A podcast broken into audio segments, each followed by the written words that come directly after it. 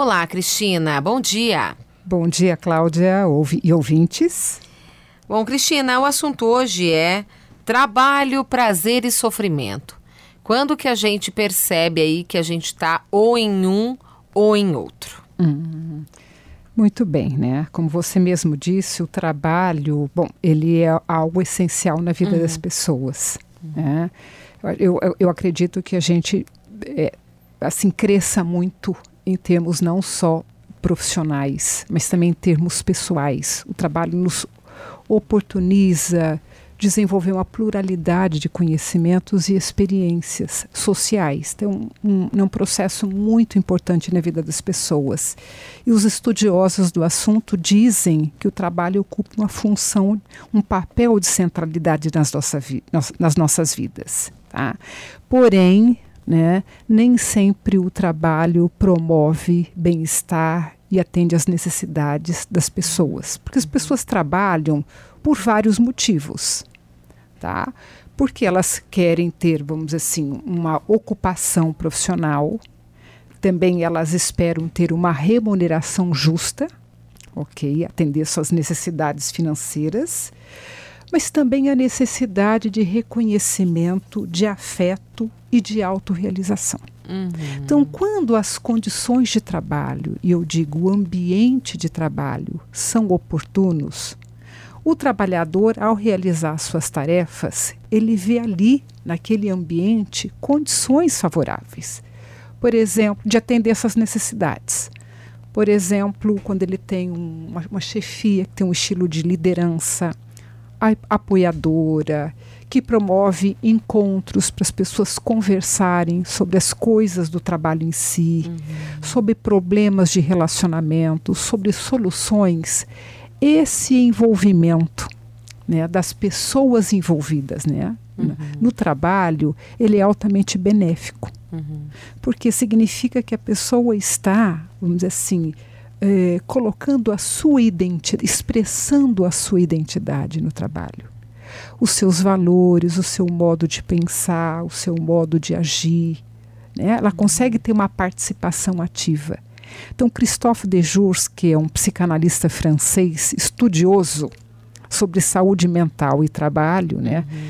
É, trouxe uma contribuição fantástica, dizendo que existe, afirmando que existe o trabalho, o sofrimento criativo e o sofrimento psíquico.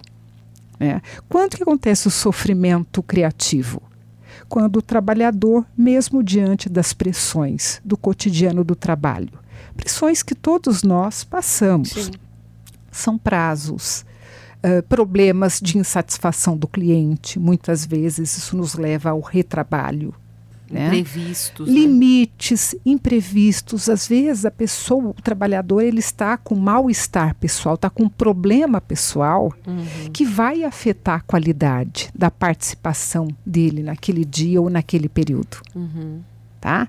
No entanto, todo esse contexto à sua volta, que eu disse, o ambiente, a cultura da empresa, as condições, estilo de chefia, proporcionam que ele tenha espaço de participação, que ele tenha espaço de criar, que ele tenha espaço de pensar em possibilidades e soluções diferentes.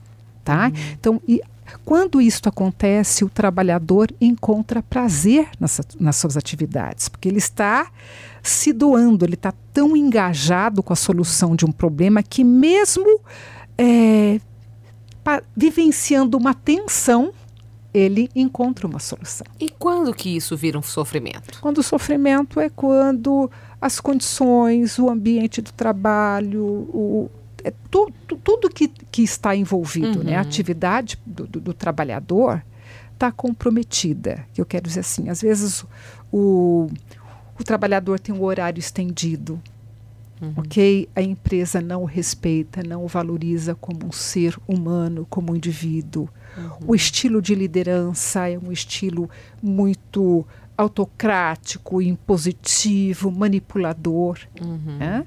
E as pessoas não têm um espaço oportuno para elas trocarem as suas experiências. Então, torna-se um sofrimento psíquico quando o trabalhador não vê significado uhum. na sua participação ali na empresa. Ele faz o trabalho, aquele trabalho está no piloto automático, está mecanizado. É. Então, isso vai acarretando ao longo do tempo vários problemas de saúde mental. Porque, uhum. de repente, ele. Aliás, aos poucos, ele vai se desidentificando com, a, com aquelas atividades, o nível de compromisso, de engajamento dele vai diminuindo porque aquele trabalho não lhe satisfaz mais. Cada vez que ele levanta é. para ir para o trabalho, é um sofrimento de pensar que ele vai ser como se fosse um autômato autômato fazendo coisas uhum. e não tendo espaço para pensar sobre o como fazer as coisas. Tá certo. Cristina, muito obrigada e até a próxima. Muito obrigada. Até breve.